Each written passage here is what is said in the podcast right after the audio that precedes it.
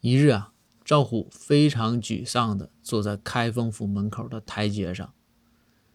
主要的原因呢，就是他对自己最近一段时间的工作不是很满意。这开封府众人呐，看在眼里，疼在心里。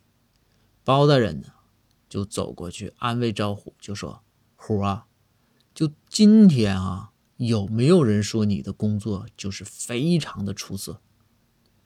赵虎啊。默默的摇了摇头，用满含热泪的眼睛啊看着包大人。包大人顿了顿，就说：“ 啊，没关系，这不是还有明天呢吗？”